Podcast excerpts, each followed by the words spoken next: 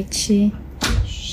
Vou fazer a live aqui com participação especial do Estevão e do Paulo. Quer aparecer aqui, Paulo? Não, não precisa. Porque nós estamos no lockdown aqui em Belo Horizonte e nós estamos, a partir de 20 horas, estamos todos. Ô mãe, por que você fala assim, feliz lockdown?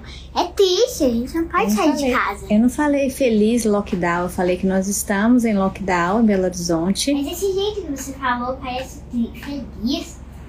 Nós estamos felizes porque podemos conectar com as pessoas, mesmo com o lockdown por causa da internet. Paulo, o que que Isso é bom, né? Então, por causa do lockdown, a gente tem toque de recolher aqui em Belo Horizonte. Temos que ficar em casa depois das 20 horas, né? A não ser que a gente tenha emergências, como parto, por exemplo, ou atendimentos médicos de emergência. Então, por isso as nossas lives que seriam no sofá da vila estão sendo em outros sofás. então, hoje a live vai ser aqui aqui na minha casa e na casa da doutora Ana Carolina Pimenta. E nós vamos discutir um tema muito relevante, muito importante, que é sobre estreptococcus, o exame de estreptococcus na gravidez e suas repercussões para a gestante e para o bebê. O que que significa ter o exame de Streptococcus positivo? O que que significa ter essa bactéria na sua vagina ou no seu ânus? O que que significa ter na gravidez o exame positivo? O que que deve ser feito? Por que fazer esse exame? Vale a pena fazer esse exame durante a gravidez?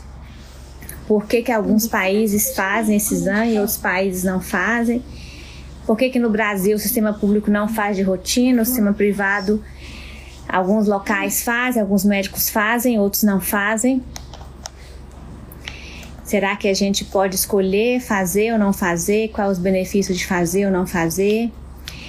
Quais são os riscos que essa bactéria traz para a saúde da mulher e para a saúde do bebê?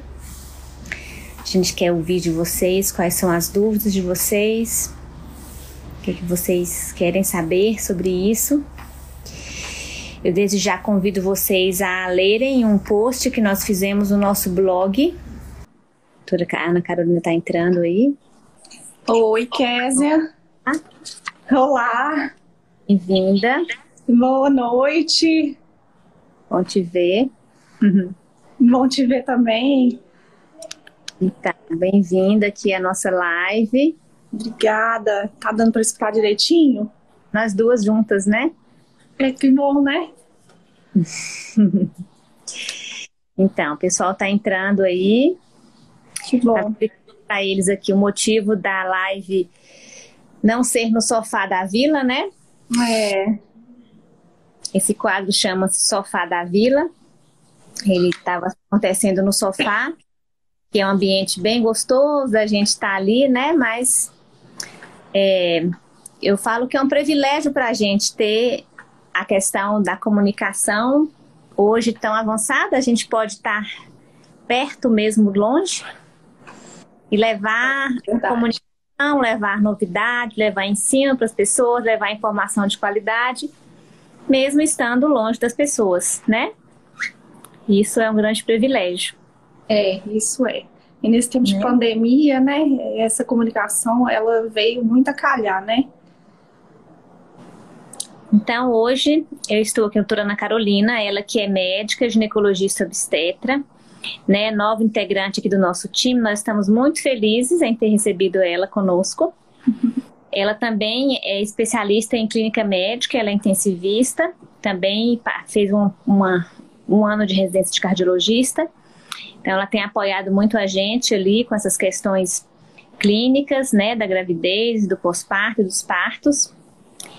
Então, primeiro vamos falar um pouquinho, né, para as pessoas, o que que é o Streptococcus. Então vamos lá. Eu que vou puxar?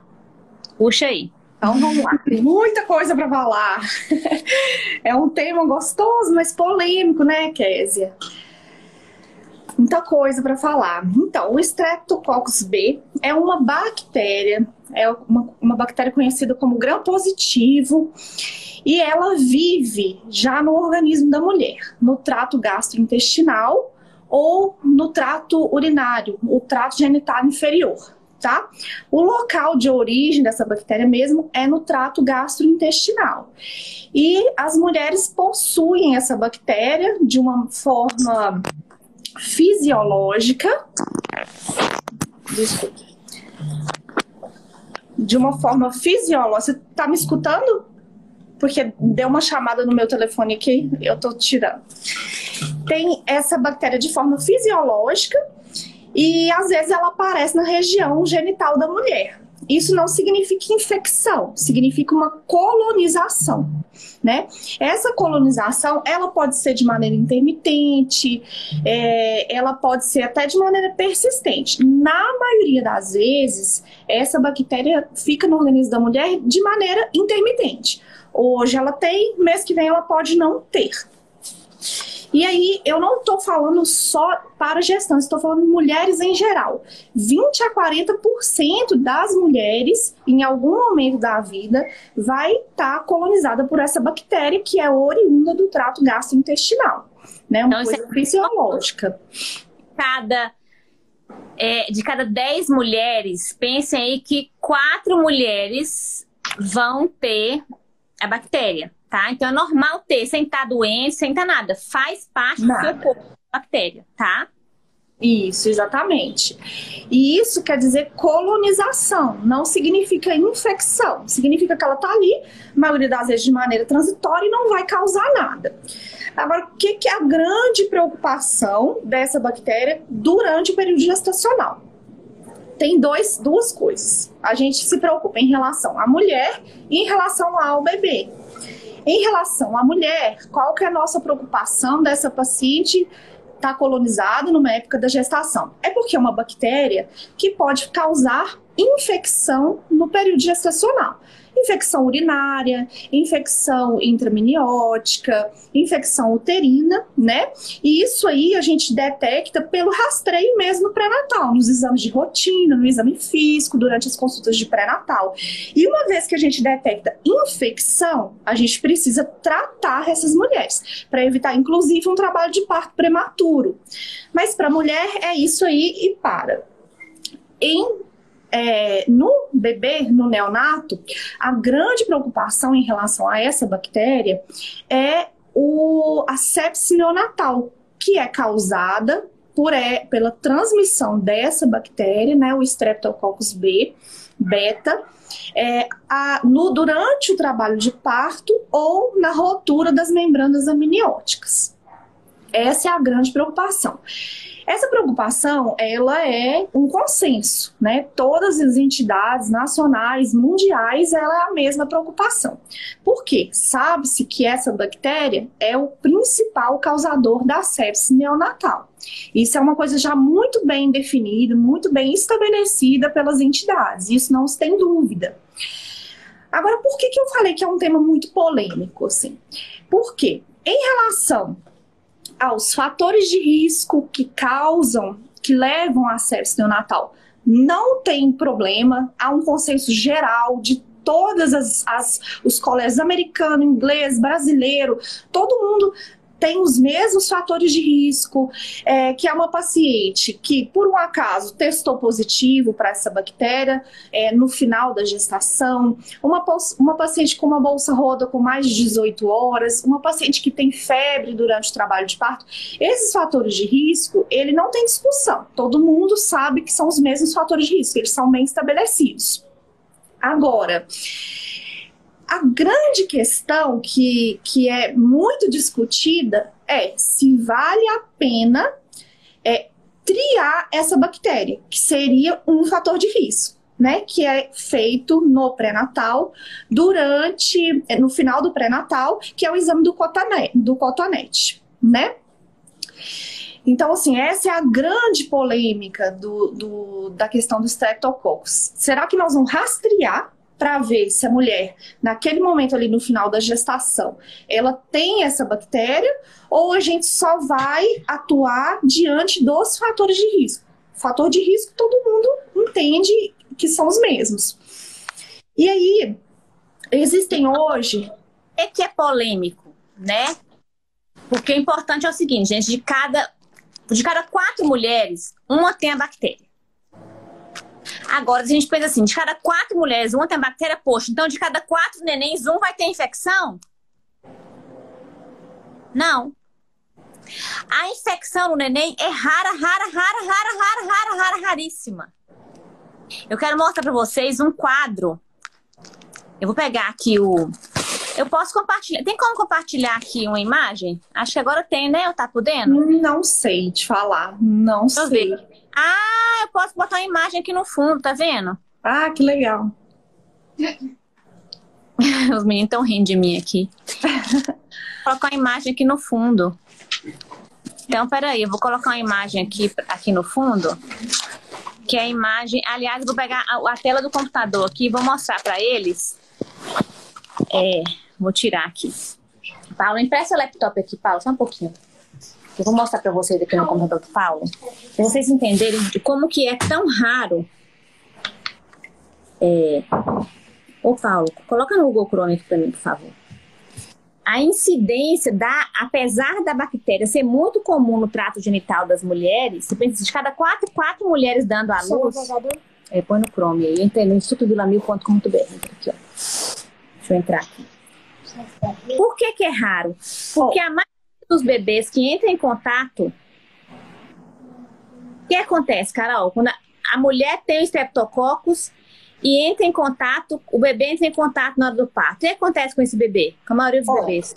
A maioria dos bebês não vai acontecer nada, ele só vai ser colonizado ali por essa bactéria.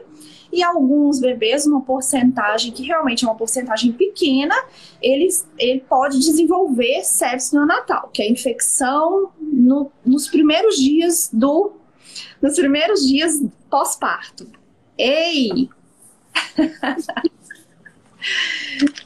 Eu vou mostrar para vocês aqui, ó. A gente aqui no nosso blog tem esse post aqui que vale a pena vocês lerem. Eu quero mostrar para vocês. Olha que legal. Então vamos pensar aqui, ó. 25% das mulheres são infectadas, certo? Elas são infectadas não, né? Tem a bactéria. Isso. No final da gestação. Isso aí é no final da gestação. Isso. Aí, dessas mulheres que são, que têm a bactéria, metade dos bebês vão passar pelo canal de parto e levar a bactéria com eles, vão ser colonizados. Isso. Desses colonizados, 1% vai ter infecção. E dos infectados, 10% vão morrer. Isso. isso se a gente não fizer nada.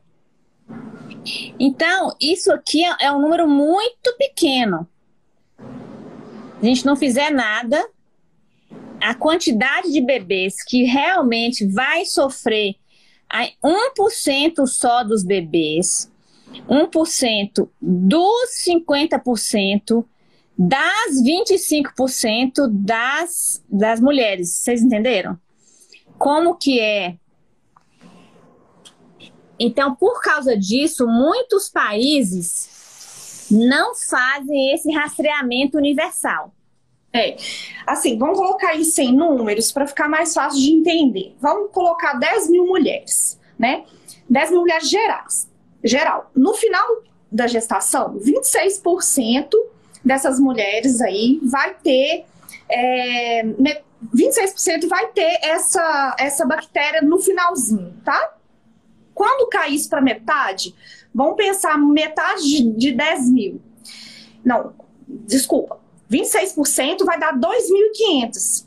É, 2.500. Eu tô colocando 25%, tá? É. 2 mil, dessas mulheres que têm a bactéria, só, do, só entre aspas, 2.500 é, pacientes que vão ter a bactéria no finalzinho da gestação, que é o período que pode transmitir mesmo para o bebê.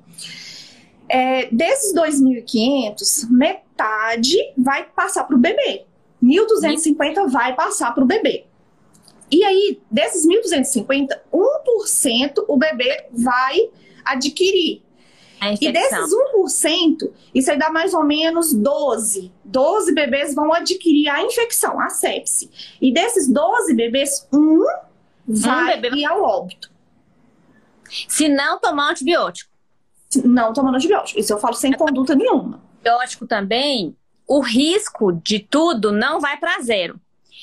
O, tomando antibiótico, o risco de infecção no bebê, é, sem tomar antibiótico, o risco é de 1 em 4 mil. Tomando antibiótico, sem tomar é 1 em 400. Tomando é 1 em 4 mil. Então o risco diminui muito, né? Estatisticamente. Diminui, diminui. Assim, eu vou, eu vou te falar o que que. Hoje a gente tem dois grandes é, grupos, né, que mandam mesmo na nossa literatura, que é a americana e a inglesa, né? O Colégio Americano de Obstetrícia e Ginecologia e o Colégio Inglês de Ginecologia e Obstetrícia. É, o American College e o Royal College. São os dois grandes grupos que que definem mesmo os passos do, do nosso dia a dia. E eles têm opiniões contrárias à triagem. Eles não têm é. opinião contrária em relação ao uso de antibiótico. Quando você tem paciente com fator de risco, ou por um acaso a paciente foi triada e é positiva, tá? Eles não têm essa, essa, essa diferença entre eles, é a mesma coisa. O tipo de antibiótico que é usado também é consenso entre eles. Agora, o que não é consenso entre esses dois grandes grupos é nós vamos triar ou não. O Colégio Americano de Ginecologia e Obstetrícia, ele defende a triagem universal independente se a paciente tem fator de risco ou não. Hoje não é mais olhado se tem fator de risco, faz a triagem, que é o exame do cotonete, entre 30, é, acima de 35 36 semanas. Hoje, até o, o Colégio Americano está tá pedindo para fazer a partir de 36, 37 semanas, tá? E então ele defende a triagem. E ele tem os motivos dele, que eu vou falar o, porquê que ele acha que tem que fazer essa triagem. E o colégio inglês, ele defende que não tem que fazer a triagem. E ele tem os motivos também, né? Eles são as duas vertentes nossas aí. O que, que o colégio americano defende? Que realmente diminui as, as pacientes que são triadas e são positivas e que recebem antibiótico, que diminui a incidência da sepse. O que, que é isso? Que diminui o número de crianças, de bebês que contraem a doença né?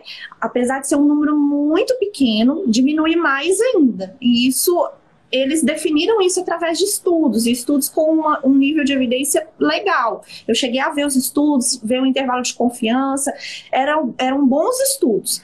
E aí, é, e nisso que diminui a incidência, quando você tem uma testagem positiva e você usa o antibiótico, os ingleses concordam que realmente diminui a incidência, tá?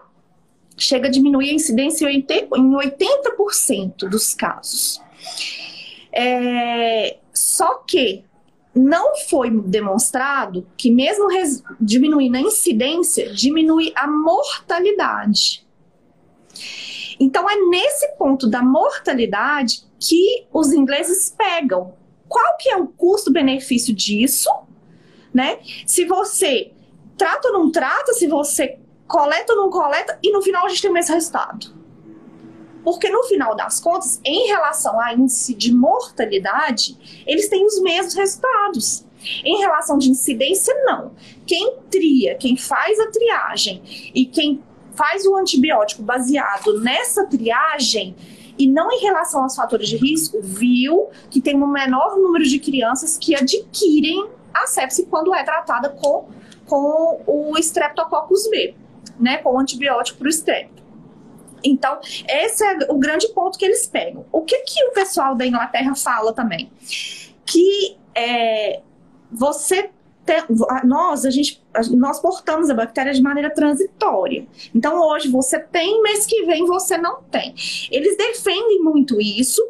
É, só que no, no artigo do, do Royal College, eles colocam um nível de evidência D para isso, que falando assim de uma maneira mais fácil, não é um nível de evidência muito significativo. muito forte. E com relação ao tempo de triagem, o colégio americano ele defendeu, é, ele, ele foi baseado em dois estudos para defender de que quando você colhe é, no finalzinho da gestação, que é 36, 37 semanas, as próximas cinco semanas, a maioria das mulheres terão o mesmo resultado. É claro que tem uma porcentagem que foge essa regra? Tem, mas eles pegaram dois estudos um com 800 e não sei quantos, 60 mulheres, e outro 2.500 e alguma coisa mulheres. Com um bom intervalo de confiança, com um nível de significância bom. E eles mostraram, eles fizeram um teste assim com essas mulheres de, tria, de coletar esse exame lá para 35, 36 semanas, 37, e coletar essas mesmas mulheres durante o trabalho de parto e viu que as mulheres que tinham resultado positivo, a maioria delas mantinham o resultado positivo dentre cinco semanas. Passando desse tempo de seis semanas, já não era mais uma coisa significativa. Então, eles, eles têm um estudo que fala sobre isso. Mas o Royal College não acha que é um estudo enviesado, acha que é um estudo que não tem muita significância. Então, ele defende que a gente é portadora transitória. Uma hora a gente vai ter, outra hora a gente não vai ter, e a gente não sabe isso, tá? E uma outra coisa que os ingleses defendem é porque é o, é o uso do antibiótico, porque eles falam assim: ah, o antibiótico não é isento de risco, né? Você pode ter uma reação anafilática, você pode é, mexer na flora intestinal do bebê com o uso do antibiótico, pode até criar uma resistência bacteriana, mas eles também defendem essa ideia no protocolo deles. Só que eles também, o nível de evidência deles, quando eles falam isso, eles não mostram o porquê, baseado em quê. Pelo menos assim, no, no principal artigo, né, no, no, no, principal guideline deles, eles não mostram o porquê disso, eles só citam isso, mas eles escrevem também que é um nível de evidência D, que é um nível de evidência mais baixo essa afirmação, baseado em estudos observacionais entendeu? Uhum. E aí, assim, diante disso tudo, a gente tem é, é, outras entidades, e aí deu uma divergência, assim, mas a maioria dos países, o Canadá, é, Austrália, segue o protocolo americano, que é de triagem universal. Nós aqui do Brasil, a gente tem o Ministério da Saúde e a gente tem o nós, a nossa Federação de Ginecologia e Obstetrícia, né? A nossa Federação de Ginecologia e Obstetrícia segue o protocolo americano, que é a coleta universal.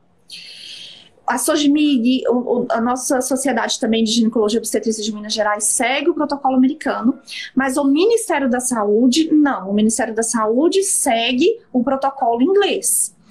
Porém, quando o Ministério da Saúde coloca essa questão em pauta, ele deixa muito claro para a gente que tem a ver com custo também. Ele fala assim: já que diminuiu, não diminuir a mortalidade nesses dois grandes grupos, que é a nossa referência, né? E a gente sabe que os laboratórios do Brasil não estão capacitados para colher, para fazer o exame de maneira correta, muitas vezes tem exame errado, não, não consegue atender a demanda de um sistema público. Então, já que tem é, todas as questões envolvidas e mostrou um resultado, os dois resultados mostrou igual, então também não vou colher. Então tem uma questão de custo financeiro em relação ao Ministério da Saúde. Ele deixa claro isso não é custo efetivo para a gente fazer isso. No Brasil, a gente não consegue fazer isso. Coletar no sistema público de saúde. Só que as nossas entidades do Brasil ainda recomendam a triagem universal. Mas tem essa grande briga aí do colégio americano e o colégio inglês, né? De, dessas defesas, assim, de um lado e do outro. Uhum. E uma coisa que você falou aí, que eu queria saber sua opinião. Que eu tenho visto alguns blogs é, na Austrália, na Inglaterra, no Canadá, é, de midwives e de doulas defendendo a não coleta universal pela questão da microbiota, né? Porque a gente sabe que quando há coleta universal, obviamente, a gente vai ter um maior uso de antibióticos, né? porque, gente, a gente tem duas maneiras de fazer a prevenção da sepsis, né? Uma maneira é coleta universal e uso de antibiótico em quem foi estrepto positivo. A outra maneira é não fazer a coleta universal do exame do cotonete e dar o antibiótico para quem tiver na hora do parto os fatores de risco, que são, como ela falou, a doutora Ana Isso. falou, febre intraparto, bebê prematuro, taquicardia fetal, isso. né? Fatores que aumentam tempo prolongado de bolsa rota, fatores que aumentam o risco do bebê ter sepsis. Urocultura então, positiva, né? Uma história prévia uma, de um bebê com sepsis, né? Então, é, bem, quando a gente faz a, a profilaxia da sepsis só por fatores de risco, poucas mulheres vão usar antibiótico no parto. Uhum. Quando a gente faz a, a prevenção da sepse por rastreio universal de estrépito, pensem bem, 25% das mulheres daquela população vão usar antibiótico no parto. Com isso, a gente está fazendo com que 25% dos bebês nasçam com sua flora comprometida, porque a gente usa um antibiótico na hora do parto. Com isso, eu estou de depletando uma parte da flora do bebê. Claro que a gente não usa um antibiótico de largo espectro. O antibiótico que a gente usa na hora do parto é um antibiótico direcionado para o Streptococcus, que é uma bactéria gram-positiva. Então, eu uso antibiótico para aquela bactéria. Eu não vou usar um antibiótico que mata todas as bactérias que o bebê, que a mãe tem e o bebê tem. Mas eu estou, de uma certa forma, destruindo vários tipos de bactérias que o bebê poderia nascer com elas ou poderia estar adquirindo no canal de parto e que seria muito benéfico para o bebê. Que a gente hoje sabe que um dos grandes benefícios do parto normal é nascer pela vagina e ter acesso a todas as bactérias da vagina da mãe né? A gente fala muito disso, de nascer pela vagina, do microbirth, da, da primeira flora, do contato com as bactérias da vagina, do contato com as bactérias da pele da mãe. Mas se eu dou nas horas de trabalho de parto um antibiótico que destrói as bactérias da mãe, eu estou tirando daquele bebê o privilégio de ganhar esse grande presente que seria a flora da mãe dele, quer dizer, uma parte dessa flora, que são as bactérias gram-positivas e parte das negativas, que são as bactérias que eu mato com a penicilina ou com a clindamicina ou com a ampicilina, que são os antibióticos que a gente dá normalmente quando a mãe tem positividade para Streptococcus é, que ela fez no exame. Então, esse é um questionamento que eu tenho lido bastante em grupos, principalmente grupos gringos, né? É, não sei quem dos, que está participando aí da live lê esses grupos. Eu sempre estou é, fuçando aí na internet o que o povo aí está comentando. Né? É, aqui no Brasil eu vejo poucas discussões sobre essa questão dos streptococcus ainda nos grupos dos ativistas aí do parto, mas os gringos estão discutindo muito essa questão da microbiota, do microbioma do parto, né? Inclusive até assim a questão de romper a bolsa precocemente para melhorar a flora, ter mais contato com a vagina, com o canal de parto. Eu não sei se a, a você, Ana Pimenta, já ouviu no Sofia esse tipo de discussão. É, já, já discuti isso com algumas pessoas, a questão de romper a bolsa mais precocemente é melhor para o bebê, para a questão da flora, da, da microbioma do bebê. A gente, inclusive, está criando um hábito. Isso já tem sido feito em vários países, né? Bebê na cesariana, passar aquele chumaço na vagina e, e passar no corpo do bebê, né? Para ele ter o contato com a flora da vagina. Bebê ficar mais pelado nos primeiros dias, não dar banho no primeiro, nos primeiros dias.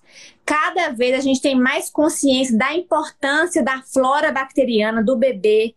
Durante a gravidez, a mãe ingerir alimentos mais orgânicos, porque a flora, a gente sabe que a flora previne doenças na nossa vida adulta e a primeira flora do bebê é essencial a prevenção de doenças a vida inteira dele. Então, essa preocupação de tomar antibiótico no parto e já bloquear a primeira flora do bebê está sendo cada vez crescente. Então, é, isso, é, até no nosso post lá no blog, a gente coloca um pouco, tem vários posts falando de microbioma lá no blog. Eu queria saber o que, que você pensa em relação a isso. Você já parou para pensar isso? Se algum paciente já trouxe isso para você? E o que, que o pessoal aí da live pensa disso também? É. Então, você citou o pessoal da Austrália, né? Então, eu vou falar um pouco, assim, realmente os blogs eu não cheguei a ver.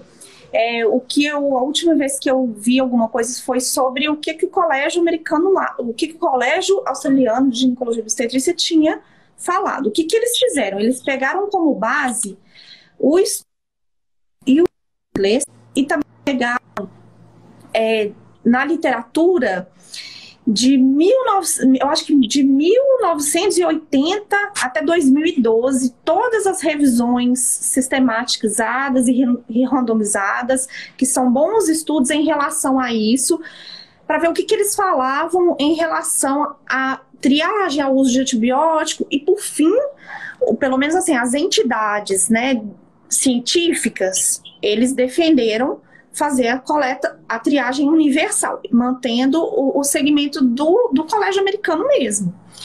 É, eles, inclusive, revisaram o, protocolo do Royal College e, mesmo assim, mantiveram a conduta do colégio americano.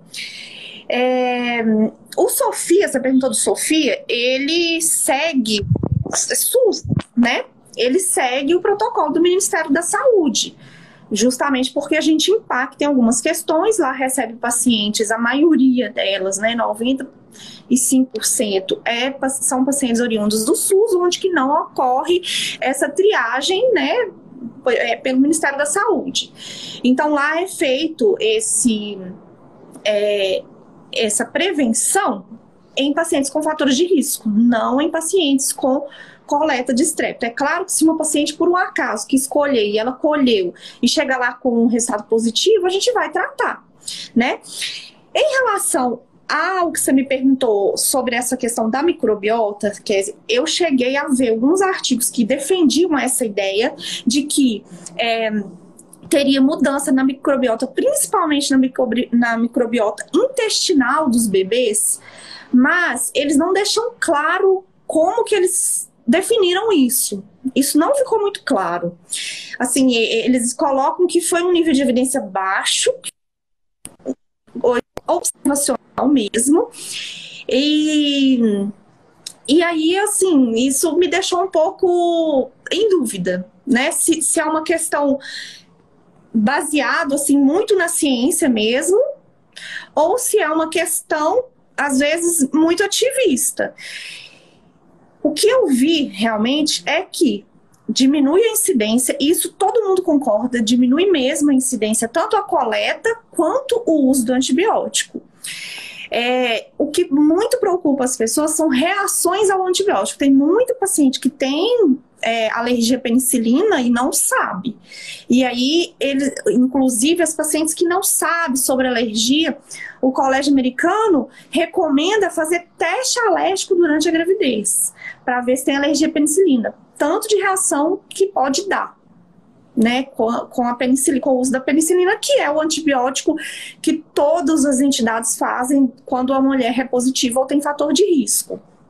É, então, assim, eu, eu, eu realmente, pelo, pelo que eu vi, assim, de, de científico mesmo, as evidências em relação a essa questão de mudar a, a flora do, do, bebê, ainda são evidências baixas para a gente bater o martelo que seja isso, sabe?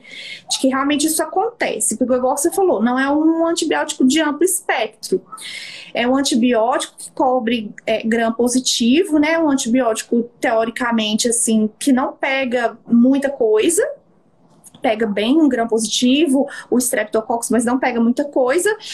E aí ele, ele mexeria tá, né, na flora do bebê ali, mas o bebê ia restituir a sua flora também. E ele não vai acabar com a flora toda do bebê, até porque ele não consegue fazer isso como um antibiótico de, de um espectro baixo, né? Entendi. Entendeu? Entendi. Entendi. É. Assim, eu também não tenho tantas evidências assim, mas fica a reflexão, assim. Porque é. a questão do. A questão que eu acho que a gente tem que pensar muito é a questão do protagonismo da mulher, né?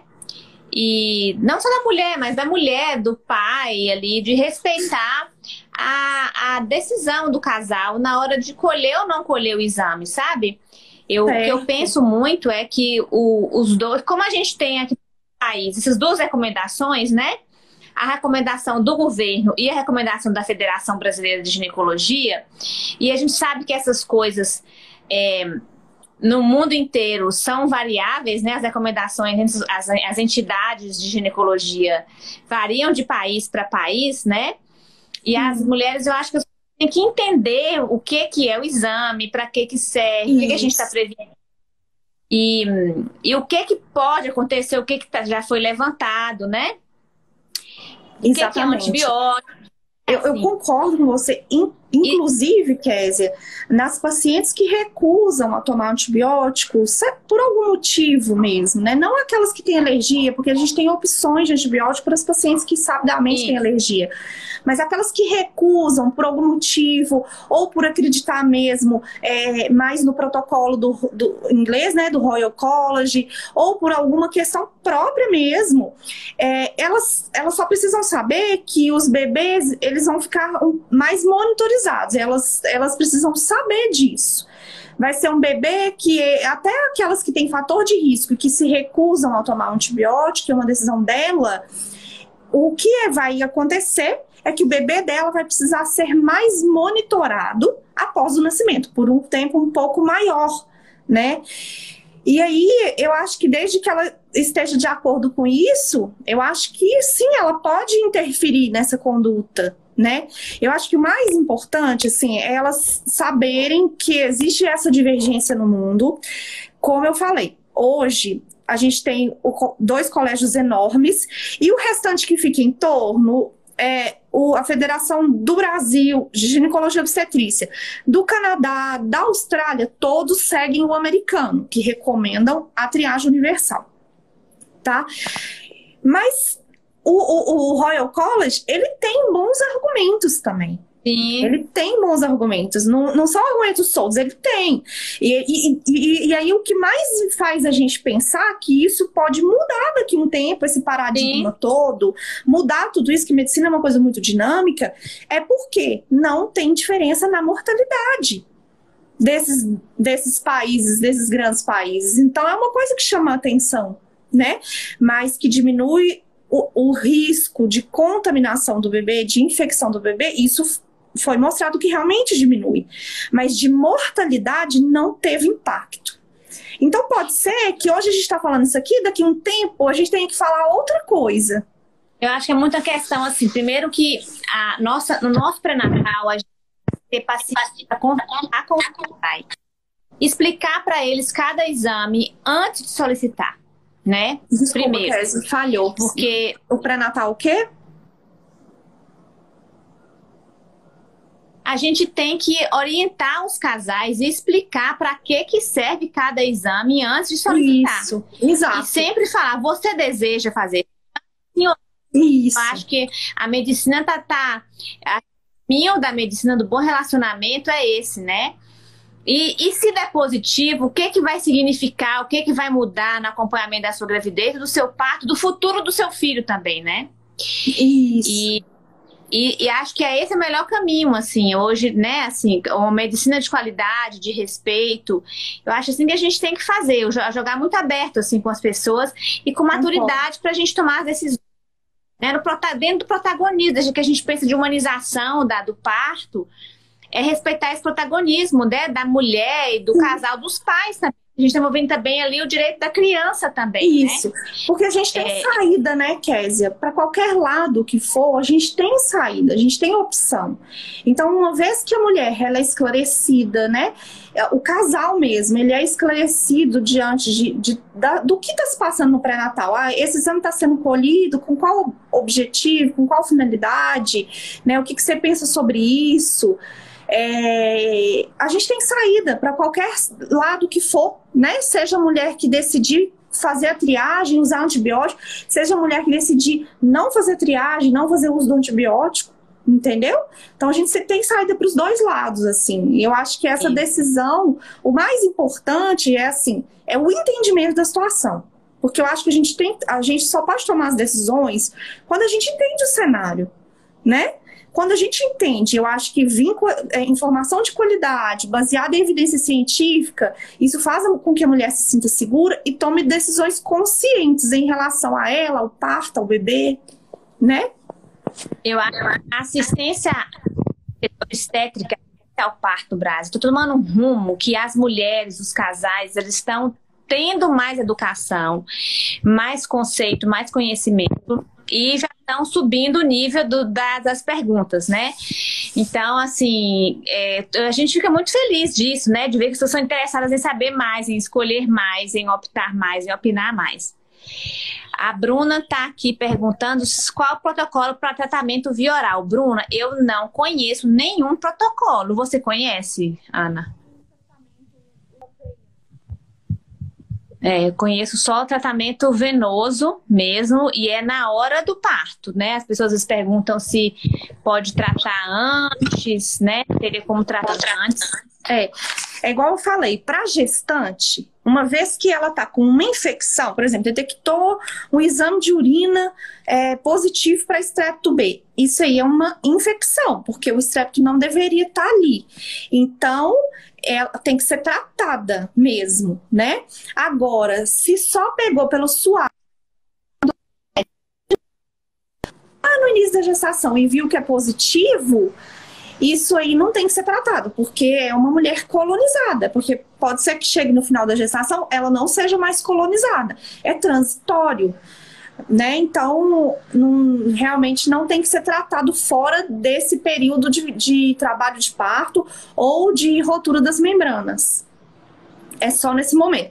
Eu até queria né, fazer um adendo, assim, não sei se o pessoal tá entendendo direitinho o que, que é esse exame, né? Então, vou só explicar rapidinho, porque acho que a gente já começou a entrar no assunto, é um assunto tão polêmico doido para falar, né? Mas só explicar para o pessoal entender, assim. O exame do Streptococcus, o Streptococcus B, igual a gente falou, é uma bactéria que é presente já no trato é, gastrointestinal da mulher e que alguma vez pode ser detectado na região genital da mulher.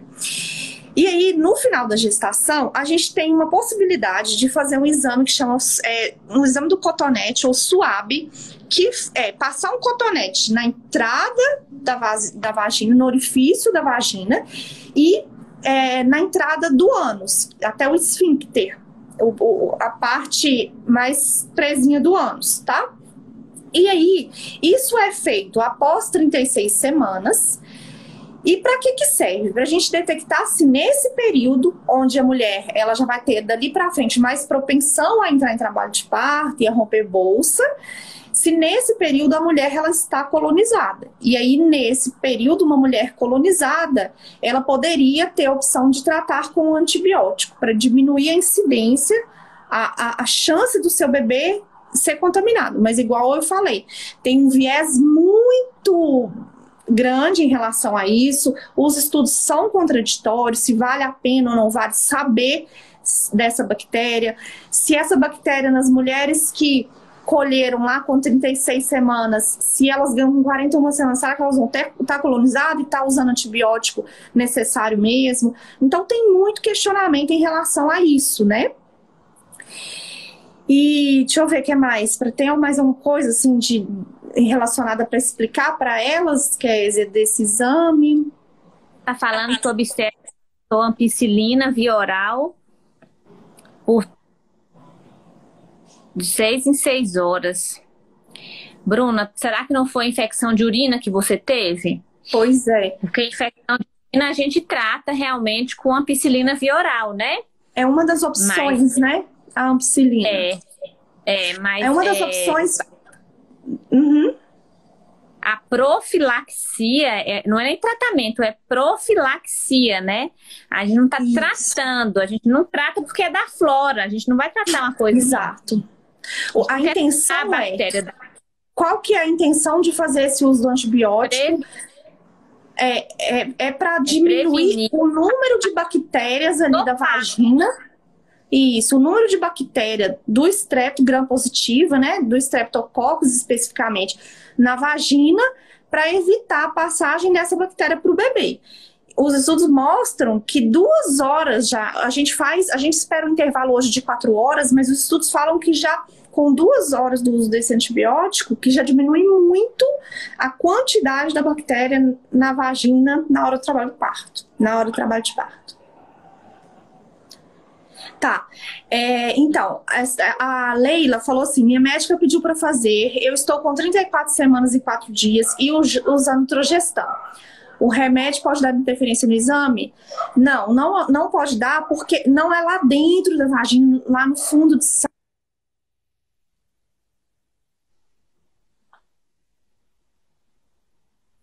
Ficou, cortou aí a da interferência. Leila. A gente colhe na entradinha, na portinha Você da tá vagina, na portinha do ânus. Ah, provavelmente pensando na possibilidade de ter um parto antecipado.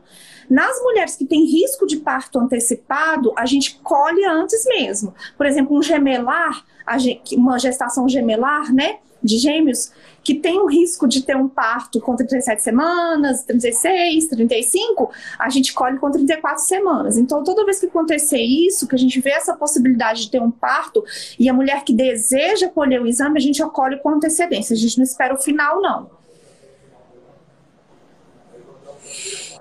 Mais alguma dúvida? Deixa eu ver se tem mais alguma coisa. A Carol foi minha residente lá de Brasília. Beijinho, Carol. Concordo plenamente, que os dois protocolos são válidos e com conhecimento os casais têm o direito de decidir. Carol, sua linda.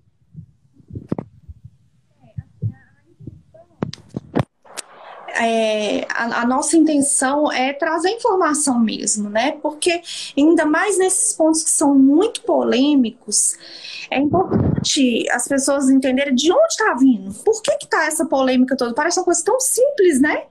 Mas da onde está vindo essa polêmica? Essa polêmica ela tem embasamento né? E igual foi falado, né? Os, os dois protocolos são vários, tanto que o nosso Ministério da Saúde segue o protocolo inglês e a nossa Federação Brasileira de, de Ginecologia e Obstetrícia segue o protocolo americano. Então, os dois estão certos. E aí vai muito da mulher mesmo, né? Do, do trabalhista, da mulher. Às vezes a paciente pergunta assim, qual que você escolheu? Fala assim, olha, eu escolhi não colher. Mas você não tem que seguir o que eu estou escolhendo, não. Você tem que seguir o que você se sente mais segura, mais confortável. Né? Eu escolhi, eu escolho várias coisas que eu escolhi que faz sentido para mim, para minha família, para os meus filhos, né? Naquele momento da minha gravidez, aquilo que fez sentido para mim dentro do que eu estudei, do que eu sempre desejei para mim, para minha gravidez. Então, é, eu gosto sempre de expor para os pacientes, oferecer o que a gente tem, o que a gente tem acesso aqui e deixar elas escolherem, sempre respeitando o protagonismo da mulher e mostrando tudo que existe, né? Isso, que é o mais importante. A Bruna perguntou se o antibiótico ele deve ser feito logo no internado, lá, logo no início do trabalho de parto, né? Para a gente garantir é, que é, essa diminuição do risco do bebê ter o, a, a infecção, né? Em uma mulher positiva, com exame positivo, a gente tem que ter pelo menos quatro horas de antibiótico. Então não precisa sair correndo, entrei em trabalho de parto, romper bolso, tem que sair correndo para fazer antibiótico. Não precisa. Mas a gente precisa ter pelo menos quatro horas antes do nascimento desse bebê.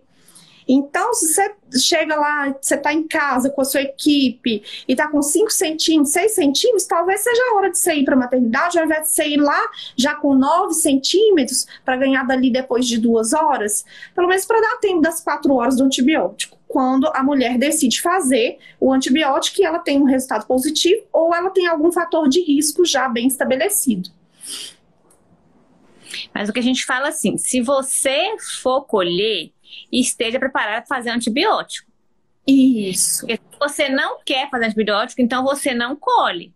E aí você vai seguir o protocolo do fator de risco. Exato. Aí você não colhe. Fazer... Ah, eu vou colher, mas, mas eu não vou abrir. Não.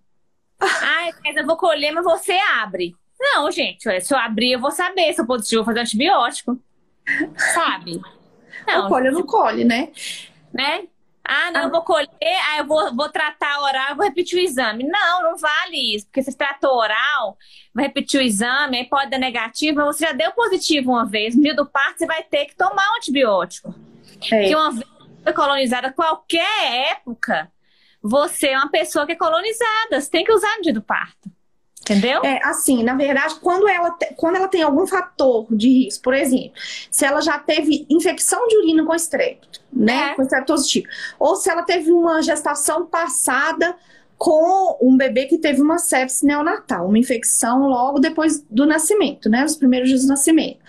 Ou ela teve uma febre em- é, na hora do trabalho de parto. Ou se ela rompeu o bolso por 18 horas, é, maior que 18 horas, né? De bolsa rota. E aí ela já tem critério para usar o antibiótico, e isso aí todos os consensos falam a mesma coisa, todos os guidelines falam a mesma coisa. Uma paciente com fator de risco tem indicação de usar o antibiótico sim.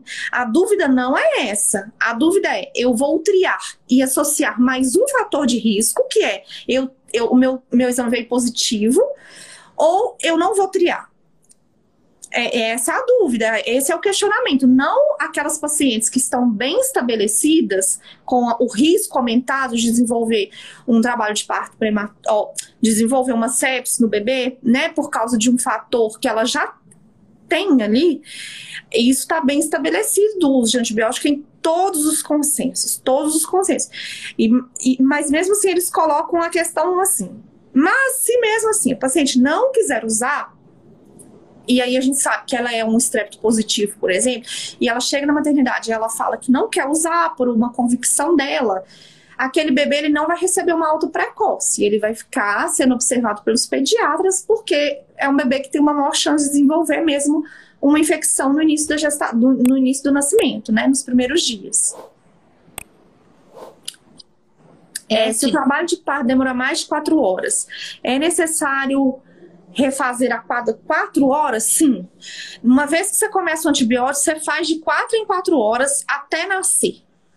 Até nascer, sim. É, coisas que já me perguntaram, assim. É, é, então, uma paciente que tem estrepto positivo não pode ter parto na água? Tem nada a ver. Nada a ver, nada a ver pode. É, Mas ela vai receber um antibiótico mesmo estando dentro da banheira, mesmo estando dentro da água, não tem interferência nenhuma do parto, tá? Já me perguntaram assim: ah, então não pode romper bolsa de jeito nenhum, tem que nascer empelicado. Nada a ver. Também não, você pode romper bolsa, mas pelo menos você tenta esperar as quatro horas da primeira dose, né? Para garantir mesmo uma redução do risco. É, deixa eu ver o que mais que me perguntaram. Ah, já me perguntaram assim: eu tenho uma cesárea letiva e eu fiz o, o resultado. Eu vou fazer uma cesárea, por algum motivo que seja, e aí meu, eu fiz o exame do cotonete e veio positivo. Eu tenho que fazer antibiótico antes da cesárea? Não, se você não entrou em trabalho de parto e não rompeu bolsa, e sua cesárea foi sem entrar em trabalho de parto e com membranas intactas, você não tem que fazer um antibiótico para estrepto. Aí já é um outro protocolo que é para profilaxia de infecção de ferida operatória. É outro antibiótico. É, outra coisa é o antibiótico, né? Deixa eu ver aqui se tem mais. Tá. Quando a, é, ela é estrep positiva e não fez tratamento, inicialmente não tem nenhum tratamento que se faça no bebê. Você já não chega e vai dar antibiótico para o bebê, não. O que você tem que fazer é manter ele de observação. É, observação mesmo, dados vitais. Frequência respiratória, febre, é, reatividade do bebê, se é um bebê que está muito agitado, um bebê que não Ficou mudo, você tá mudo. parado, né? Ou aquele bebê que não consegue amamentar. E aí, se tiver algum sinal que o pediatra achar que ele pode. Ana, você tá muda. Não acredito. Tava escutando? Agora voltou. Ah, não acredito. Que... Qual foi a parte que você tá? O que que faz com o neném? O que que faz com o neném? O, ne- o neném, com uma, uma mãe positiva, não faz uso do antibiótico, né? Com estrepto positivo e não faz uso do antibiótico, ok? O neném não tem que ser tratado depois que nasce. Ele tem que ser observado. Ele fica por maior tempo, pelo menos 12 horas de observação com o pediatra. Não significa que ele vai ficar lá na sala do pediatra, não. Ele pode ficar com a mãe no quarto, mas é um bebê que vai ser mais avaliado. Vai olhar a frequência respiratória, temperatura, se é um bebê que está mais quietinho, ou um bebê muito agitado, um bebê que não está conseguindo mamar. Se tiver algum sinal, aí a pediatra vai fazer exame no bebê, exame de sangue, para ver se tem alguma alteração no sangue do bebê, de infecção mesmo. Mas não tem que é, fazer antibiótico no bebê só pela mãe ser positivo se ele não tem nada. E aí, uma vez que vai para casa, no hospital não teve nada. Uma vez que vai para casa, essa mãe ela vai ser orientada a observar esse bebê em casa. Que se for um bebê que estiver tendo um comportamento estranho, ela precisa voltar para o hospital para também avaliar, ser avaliado pelo pediatra. Então, a mulher, o, o que vai acontecer? O bebê vai precisar de ser mais monitorado. Então tá, espero que tenha esclarecido para muitas pessoas. Vai ficar salvo aqui no IGTV para quem quiser assistir depois. E muito obrigada, Ana. Vai ficar salvo assim, Sara, aqui no IGTV. Espero que vocês aproveitem bastante. Semana que vem espero vocês aqui de novo para mais uma live, tá bom? Boa noite. Não tá dando para te ouvir, não. Ah, alguma dúvida, pergunta aqui embaixo que a gente responde. Né? Então tá. Tchau, tchau. Boa noite.